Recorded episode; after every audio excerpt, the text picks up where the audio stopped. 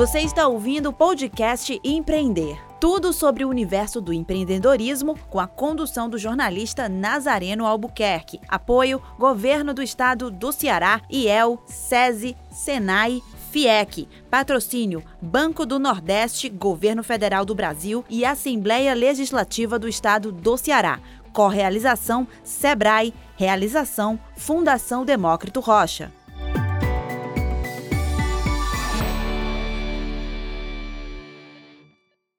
Olá, está começando mais um podcast Empreender. Seguimos em 2021 trazendo muita informação de qualidade para ajudar você, micro e pequeno empreendedor, a alavancar seu negócio e ainda dar aquela força para quem pretende tirar sua ideia de negócio do papel. Seminário Empreender também é para você. Neste episódio, vamos falar sobre MEI e tirar todas as suas dúvidas sobre o microempreendedor individual. Para falar com a gente sobre este assunto, o analista técnico da área de relacionamento com o cliente do Sebrae, Luiz Gonzaga de Albuquerque Filho. Seja muito bem-vindo ao podcast Empreender, Luiz. Obrigado, Camila. Agradeço a oportunidade e a gente espera esclarecer as dúvidas inerentes ao microempreendedor individual.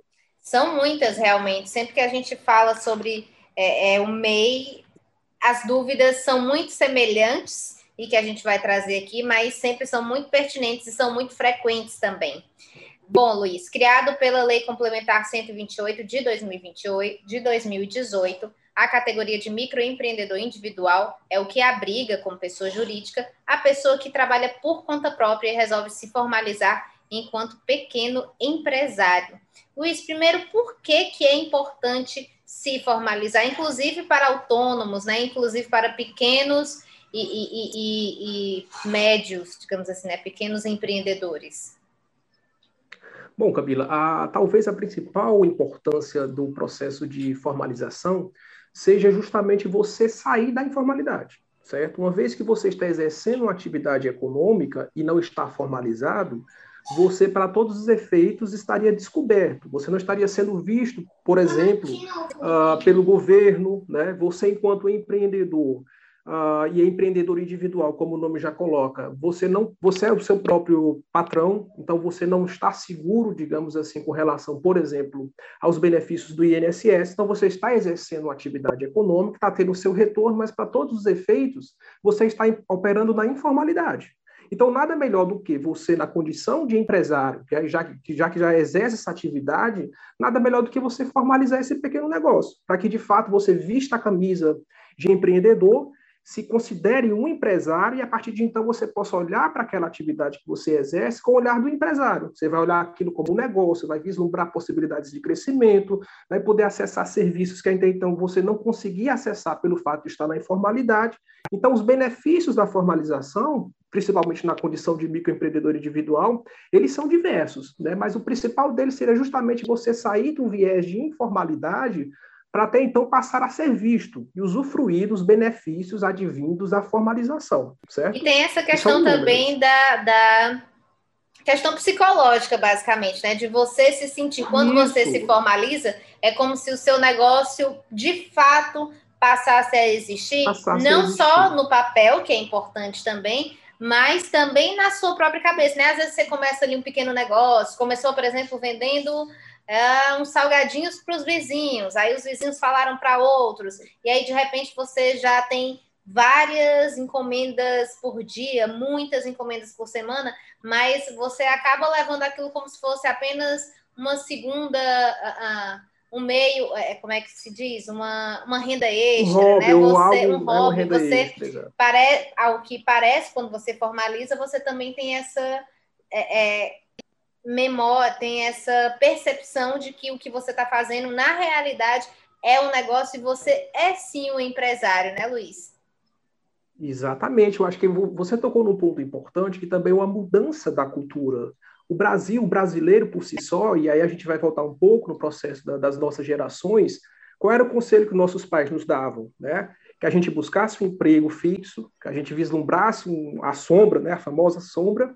Mas essa um questão do empreendedorismo, isso, exatamente. Era as carreiras, né, ditas lá é, aceitáveis. Então, assim, essa questão do empreendedorismo corre nas, nas suas vias. Entretanto, era algo que a gente não conseguia vislumbrar como oportunidade. É como você bem colocou. Às vezes vinha como bico, renda complementar, mas eu não conseguia me enxergar como um empresário. Então, a partir do momento que eu viro essa chave, né, que eu, como você bem colocou, eu comecei a fazer salgadinhos, eu vi que estava dando certo, eu posso ter uma receita que foi minha específica que eu criei, que tem capacidade, por exemplo, de aumentar a produção, eu deixo de vender para minha vizinhança, eu vou aumentar o meu mercado. Agora, se eu, se eu passar, por exemplo, por um processo de padronização, talvez eu consiga vender isso em maior escala, eu consiga colocar isso dentro de pequenos mercadinhos. Então, você começa a abrir um leque de opções. E aí você deixa de se preocupar em ter um emprego fixo, algo nesse sentido, para começar a olhar para o seu negócio. E aí você sai daquela, daquela incorporação de ter de vislumbrar uma renda fixa por mês e passa a vislumbrar alcances financeiros maiores. Então, não deixa de ser uma mudança de cultura. Talvez nós estejamos aí vivendo um momento de mudança é, é, nesse sentido, em função de fatores externos, naturalmente, o processo da economia do país influencia, mas também a busca por oportunidades, por vivenciar algo diferente, faz parte do brasileiro. Então, os fatores externos eles vão influenciar sim, mas esse que corre nas nossas veias de você empreender, de você buscar oportunidades, está intrínseco no brasileiro. Então, assim, é uma oportunidade que eu vislumbro muito essa questão de mudança de cultura. E aí, nesse sentido, além dessa veia empreendedora, você se cercar dos conhecimentos necessários para o processo de gestão é salutar até para que você venha a vislumbrar voos maiores. Né? O nosso, quando a gente, o empresário vem, o empreendedor vem até o Sebrae uh, nos consultar, a gente sempre diz, olha, você está iniciando um pequeno negócio, e você tem um processo a galgar, até para que isso venha virar um negócio maior. Hoje é só você, né? A figura do microempreendedor individual, o nome já está dizendo, é você com você mesmo. É você olhando para o negócio até então. Às vezes você pode até ter alguém lhe ajudando em tudo, mas necessariamente o negócio vai depender de você. Agora, com o processo correto é, de busca por conhecimento, você tende a crescer esse negócio, inclusive galgar patamares maiores, né? que aí a gente já entra na esfera de mudança de porte empresarial da figura do MEI, que é um ponto mais à frente que a gente pode uh, tocar. Muito bacana. Inclusive, dentro desse processo né, de visualização e, de repente, conseguir ampliar um pouco mais os horizontes do seu negócio, né, da sua fonte de renda, o MEI, inclusive a formalização, aliás, entra nesse processo importante, porque, por exemplo, se para você vislumbrar uma ideia de colocar o seu, o seu produto em algum lugar, uma loja, um supermercado, um mercadinho, você precisa, né, justamente dessa formalização. Luiz, quais são as vantagens de você se formalizar, né? De você, no caso do micro, pequeno, do micro e pequeno empreendedor, pequeno empreendedor, qual a, forma, é, é a vantagem de se tornar MEI? Quais as vantagens, né? Porque é no plural, né? Isso, são muitas, mas como eu falei para vocês, talvez assim, no primeiro momento, como você bem colocou, uma vez que eu formalizo o meu negócio, eu já obtenho o meu CNPJ. O que é o CNPJ? O CNPJ é o Cadastro Nacional da Pessoa Jurídica, ou seja, uh, eu, eu costumo equiparar o CNPJ ao nosso CPF. O que é o CPF? Cadastro da Pessoa Física.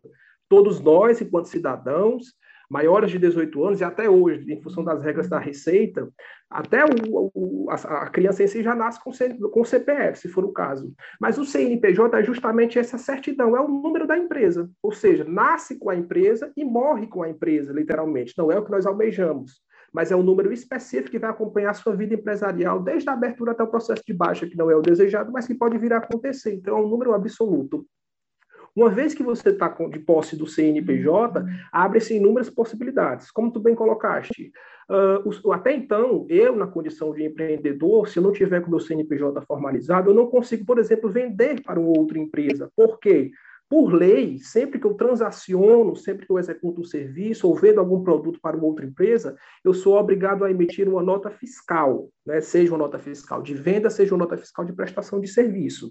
Se eu não tiver o CNPJ, eu não conseguirei fazer o processo de emissão, salvo situações específicas, que é o caso da pessoa física prestando serviço. Mas no caso com o CNPJ, já você já vence essa primeira barreira. Então você aumenta seu leque. Uma vez que você tinha ali a vizinhança, você passa a ter um novo nicho é, de clientes a ser atendido, como por exemplo pessoas jurídicas, uh, a, os entes públicos. Você passa, por exemplo, a poder participar de um processo licitatório de uma prefeitura, do governo estadual, até do quem sabe do, do, do, teu país, do Brasil. Então, assim, inclusive a Lei Geral A123/2006, que é a Lei Geral da Micro e Pequena Empresa, ela trouxe uh, uh, diretrizes que estabelecem que os, que os, os entes federados, também a, os, os, municípios, os estados, têm um tratamento diferenciado para micro e pequena empresa, ou seja, parte do processo licitatório tem de estar voltado uh, para esse público, só que qual, qual é o grande entrave é, que os entes federados vão encontrar, no caso dos entes públicos. Às vezes o MEI não tem essa documentação específica. Eu não posso comprar do, do, da, do, do, eu não posso contratar, por exemplo, um serviço de um eletricista, porque ele não tem como me emitir uma nota fiscal. Então, talvez a principal vantagem desse primeiro momento é a formalização, é você passar a existir enquanto empresa, para que a partir daí você possa, inclusive, ofertar os seus serviços, uh, aumentar o teu leque de publicidade, até para que as pessoas saibam o que você faz, o que você comercializa, você pode também passar a aumentar o leque, inclusive, de, de venda, principalmente hoje, que é, um, que é um teor muito forte, são as vendas pela internet, que cresceu bastante né, nesse momento de pandemia.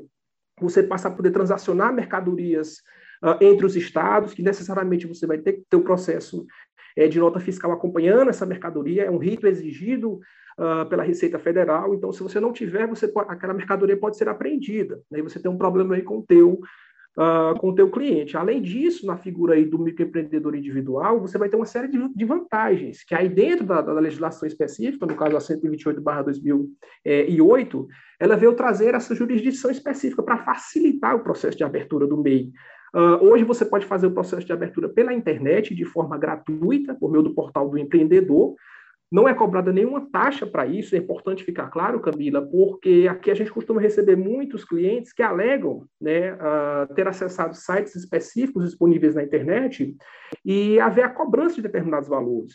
Então é importante ficar claro que, por lei, Uh, uh, a, abertura, né, no caso, o, o, processo de emissão do CNPJ, ele é, ele é, de forma gratuita, então você não precisa, inclusive, pagar para essa obtenção. Naturalmente, você pode fazer isso da, pela internet, e também contar com o apoio, por exemplo, de instituições como o Sebrae. Né, que em qual site? Né? Eu acho que é porque as pessoas acabam. Ótimo, eu mesmo já fiz é, um, um MEI, até hoje deu errado, porque ainda não consegui resolver, porque eu fiz pelo site da Receita acabei não sendo tem que ser optante do simples. Lá embaixo perguntava uma coisa que eu não sabia responder. Não acionei. Uhum. Resultado que eu criei um CNPJ que na verdade é um MEI, mas que não é tão MEI, até hoje eu não entendi. Então, qual site específico Isso. que a pessoa tem que se tem que se inscrever?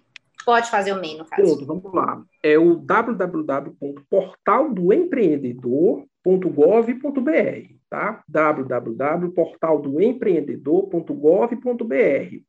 É, é, importante você já fazer essa, essa distinção, porque talvez se você for hoje lá na internet e colocar no teu navegador uh, abertura de e-mail, vão aparecer sites específicos, geralmente ali no, naquelas primeiras páginas, e podem existir sim páginas específicas, inclusive páginas similares, né, que vão captar ali teus dados e na sequência vão te ofertar um serviço, no caso a abertura, e vão te cobrar um valor, certo? É muito comum a gente realmente receber clientes aqui alegando que pagaram determinadas quantias ou que está sendo cobrado uma quantia, quando essa quantia, na verdade, ela é, ela é ilegal, ela não é para ser cobrada, certo? Porque, por lei, a abertura do microempreendedor individual é um processo gratuito, certo? Então, fica essa dica aí também para você que vai é, buscar é, abrir o um pequeno negócio é, pela internet, mas também lembrando que Uh, em havendo essa dúvida, como você bem colocou, existem campos necessários para preenchimento, que aí a gente tem toda uma equipe hoje disponível para te atender, inclusive é, por telefone, pelo WhatsApp, vocês podem acessar a qualquer momento, é 24 horas por dia, 7 dias por semana. Mas é um, é um 0800, por exemplo? Isso, exatamente, é um, é um 0800. Qual o contato? 0800 570 0800. E aí a novidade é que ele vai funcionar tanto para ligação gratuita de fixo e celular, como também se você adicionar esse número na tua agenda e der um oi no WhatsApp, a gente também tem esse serviço disponível uh, por meio do WhatsApp. Muito então, importante, ou seja, um tira Isso. dúvidas que você pode tirando ali junto com você fazendo a inscrição, né? É, qualquer pessoa pode ser MEI? Quem pode ser MEI, Luiz Gonzaga? Pronto, boa pergunta, Camila. Vamos lá. Então, você tem, vai ter uns requisitos a serem uh, cumpridos para você alcançar essa condição de poder abrir um negócio na condição de microempreendedor individual, certo? Primeira questão é, você tem que ser maior de 18 anos, certo? Você pode até ter a figura da emancipação, que aí a gente entra em, outra, em outras questões jurídicas, que é aquela pessoa que aos 16 anos pode ser emancipada pelos pais, mas é um viés que a gente não entra o caso. Né? É possível, é possível, mas por via das dúvidas é o, o, o cidadão maior de 18 anos ele vai ter que ter o CPF válido, naturalmente, o título de eleitor, certo? E o comprovante de residência, para que ele possa informar a, a, a, no ato da inscrição onde é que vai ocorrer o funcionamento desse negócio. Naque, aquele cidadão que, porventura, já exerce uma rotina que é a declaração de imposto de renda pessoa física, né, que é todo começo de ano, uh, quando a Receita libera o prazo para envio da declaração, quem tem aquela rotina que já costuma declarar, automaticamente o sistema vai pedir uh, o número do recibo das, das, duas últimas declarações, né, ou uma das duas, em detrimento do título de eleitor. Então, o próprio sistema reconhece se você declara ou não. Se você declarar, automaticamente ele vai pedir o número do recibo. Do contrário, ele vai precisar do seu CPF, do seu título de eleitor e que você informe o endereço. Outro detalhe é, você não vai poder ter formação societária com outra empresa. Ou seja, você não vai poder ser sócio de uma outra empresa. Você pode até ter relações uh, comerciais, mas no caso, a relação social é você, o seu CPF, está vinculado enquanto sócio de um outro empreendimento jurídico. Isso a legislação não permite, certo? Vencidas essas etapas iniciais, e também se a sua atividade econômica estiver contemplada no que prevê a, a, resolução do Comitê do Simples Nacional, você vai poder exercer a, a tua atividade na condição de microempreendedor individual. Haja vista que existem atividades que não são permitidas. Um exemplo, uh, principalmente atividades de cunho intelectual. Então, se você é um advogado, se você é um contador, você não vai poder exercer suas atividades na condição de microempreendedor individual, porque pressupõe uma atividade de cunho intelectual. Então, são mais, são, são inúmeras atividades permitidas, a qualquer momento você pode acessar também outra dica que a gente dá, ou o portal do Simples Nacional, ou o portal do Sebrae Ceará, que é www.ce.sebrae.com.br, lá você vai poder acessar a relação de todas as atividades permitidas uh, para você se enquadrar na condição de microempreendedor individual, tá bom? Luiz, é, a gente, você está falando que para você emitir, né, você se tornar MEI pela primeira vez, você não tem custo, né? Fazendo pelo site não. do portal do empreendedor, você não tem custo. Mas para você se manter MEI, você tem um custo, né? Qual é o custo do MEI que a pessoa vai, quanto que a pessoa vai precisar desembolsar para a permanência do MEI, digamos assim, para ser MEI, né? Para manter ali, Perfeito. se manter como microempreendedor individual. Perfeito, perfeita pergunta, Camila. Vamos lá.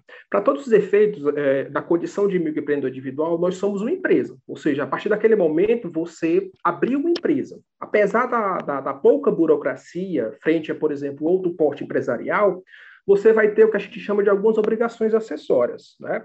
Dentre elas, a, a, a, contribuição mensal, ou seja, a arrecadação daquela tua empresa para fins de recolhimento tributário, ou seja, os impostos, né? Sendo que, o que é que, que é que monta, o que é que contém nessa contribuição mensal do microempreendedor individual, certo? Uma vez que você formaliza a empresa, né, você vai recolher mensalmente o valor de 5% do salário mínimo vigente, ok? Mais o imposto a depender da sua atividade econômica. Então, eu posso ser um, um MEI com atividade comercial, eu posso ser um MEI com atividade industrial, eu posso ser um MEI que presta um serviço. Inclusive, posso fazer as duas, que é o que a gente chama de atividade mista, certo? Se eu for um MEI comercial ou industrial, eu vou recolher um real a título do ICMS, que é o Imposto sobre Circulação de Mercadorias e Serviços, que é o imposto estadual, certo? Se eu for um MEI prestador de serviço, eu vou, colher, eu vou recolher cinco reais a título de ISS, Imposto sobre Prestação de Serviços de qualquer natureza, é o imposto do município onde eu vinculei a minha empresa. Então, o máximo que você vai recolher enquanto MEI é os 5% do salário, do salário mínimo, considerando hoje o valor vigente, é, o salário está em torno de 1.100, se não me falha a memória, mas somado aí com as duas possibilidades, que é um real do ICMS mais o, o, os cinco reais do ISS, o máximo que você vai recolher na condição de MEI é 61 reais por mês, certo? Então, Como esse, esse valor, valor é cobrado? Pronto. Na condição de microempreendedor individual, uh, o MEI está enquadrado no regime, no regime tributário do Simples Nacional. Ou seja, como, como o nome está colocando, o Simples Nacional é uma forma que vem para facilitar o recolhimento dos impostos devido pela empresa. Então, todas essas contribuições que eu coloquei, os 5%, que é o, que é o da Seguridade Social, que é do INSS, uh, um real do ICMS e os cinco reais do ISS, eles são recolhidos em uma guia única, né, que é o documento de arrecadação do Simples Nacional, o DAS, né, que é justamente o boleto, né, o famoso boleto, que é que no, nos termos técnicos se titula DAS. Né? Então, mensalmente, a cada dia 20 do mês subsequente, então, supondo que nós fizéssemos a abertura do nosso MEI hoje, né? o nosso primeiro vencimento seria no dia 20 de março, que é referente ao mês uh, subsequente, esse valor que eu coloquei para vocês. Então, conforme a atividade escolhida, 5% vai para a minha Seguridade Social, é a minha contribuição para o INSS, e a contribuição do imposto devido conforme a, a natureza da minha atividade uh, econômica, certo? Ou seja, além essa é uma dúvida de muita gente, né? Isso, então conforme eu vou, até porque assim, uh, com relação às atividades, você vai poder escolher uma atividade principal, que vai ser, por exemplo, Luiz, o que é a atividade principal? É o, nos termos técnicos, vamos chamar assim, é o core business, né? Vamos chamar assim, mas é aquilo que você faz, é a sua atividade essência. Então, Luiz, eu eu, por exemplo, sou cabeleireiro, certo? Então, tudo bem, a sua atividade principal é essa, mas no teu salão, ou seja, você presta um serviço, mas no teu salão você pode vender produtos cosméticos, não pode? Então, a sua atividade principal é o corte, a prestação do serviço, mas você também tem uma atividade de comércio de produtos de beleza. Então, você tem duas atividades, percebe? Na condição de meio, você vai poder ter uma atividade principal e até 15 atividades secundárias. Então, a legislação te permite essa facilidade de incluir outras atividades além da tua atividade principal. Naturalmente, a gente recomenda que essas atividades elas sejam correlatas.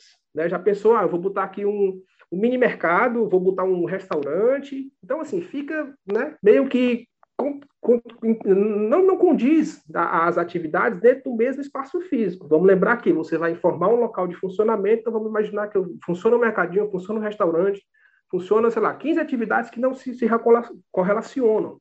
Então, nesse sentido, é buscar uma correlação para que também não haja, eventualmente, algum questionamento por parte da, da Receita Federal ou da própria Prefeitura Municipal no tocante à viabilidade de funcionamento daquele negócio que, que você está pleiteando colocar. Muito bacana. É, Para finalizar, que a gente está quase estourando aqui já o nosso tempo do podcast, que ele é curtinho, lembrando que a gente também tem a matéria sobre esse mesmo assunto, com outras informações. É, Luiz, queria que tu deixasse aí algumas dicas, né, para ser, para que as pessoas que são hoje microempreendedor individual e que querem ser ainda, né, querem se formalizar, dicas aí para ser um MEI de sucesso. Show.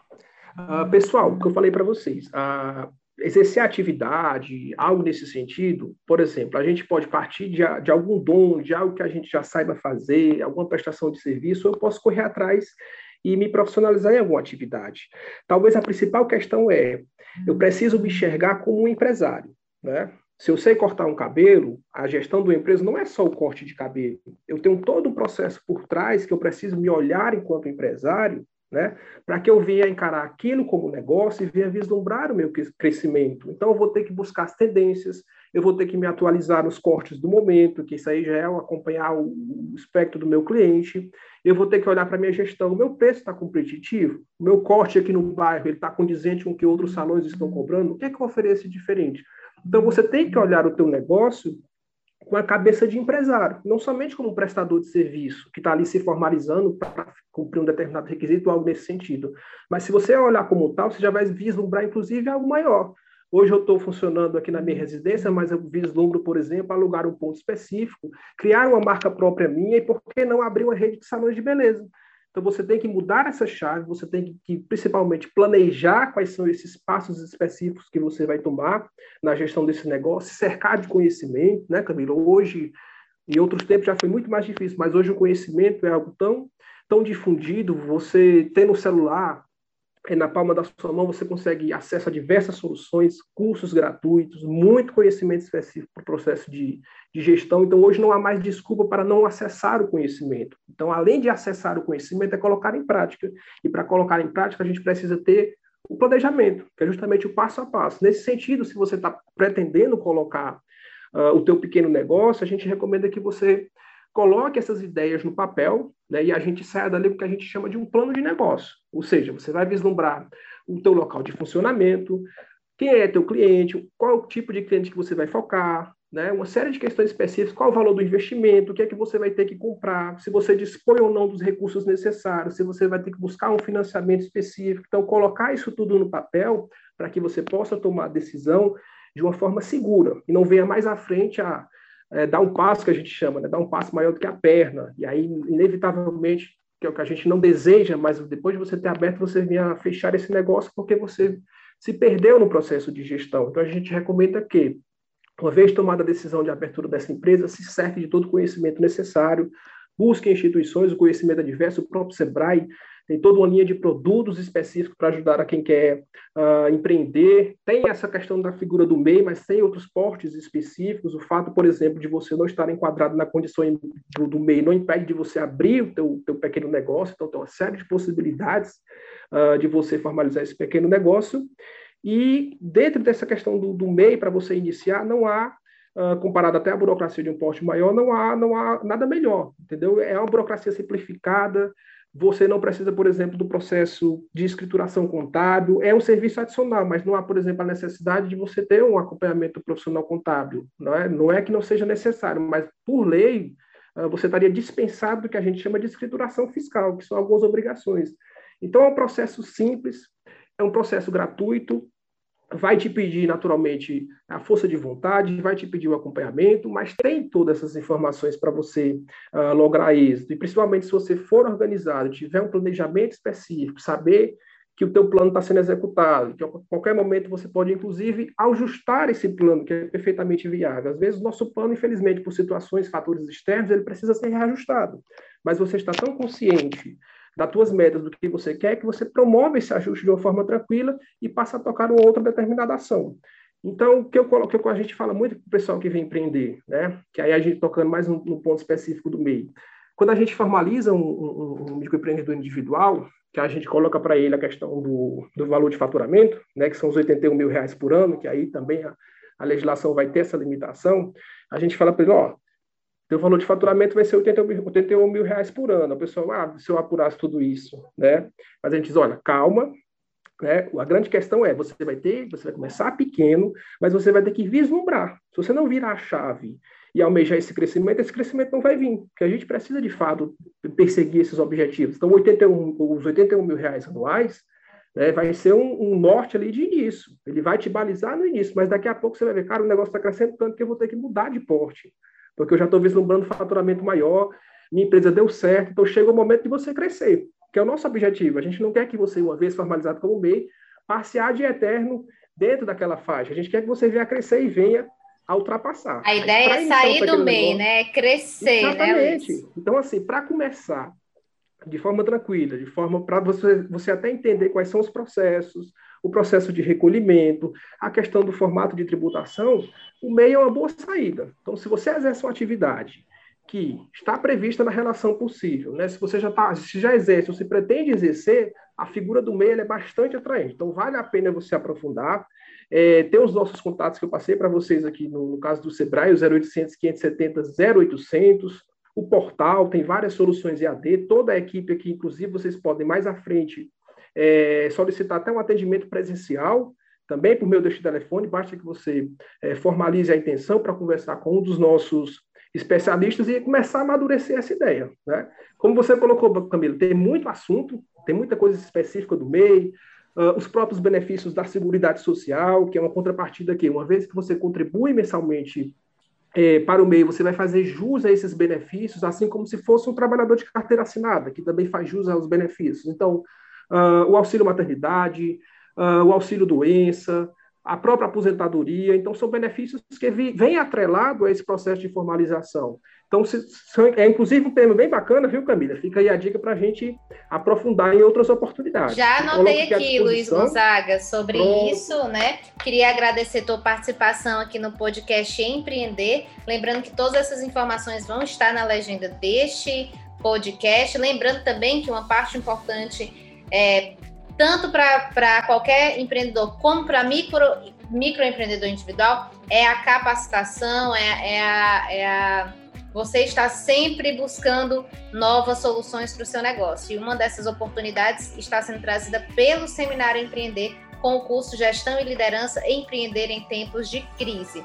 Para se inscrever neste curso que é gratuito, basta acessar seminarioempreender.com.br. Lá, com certeza, você vai aprender com especialistas é, estratégias para alavancar seu negócio, assim como também tirar sua ideia de negócio do papel. Eu queria aqui agradecer novamente ao Sebrae, na pessoa do Luiz Gonzaga Albuquerque Filho, pela participação e também por sanar todas essas nossas dúvidas sobre o microempreendedor individual. Lembrando que é também uma matéria. Para acessar a matéria completa, basta acessar seminarioempreender.com.br, que lá você tem acesso a estas e outras muitas informações sobre empreender. Obrigada, Luiz Gonzaga, e até o próximo podcast.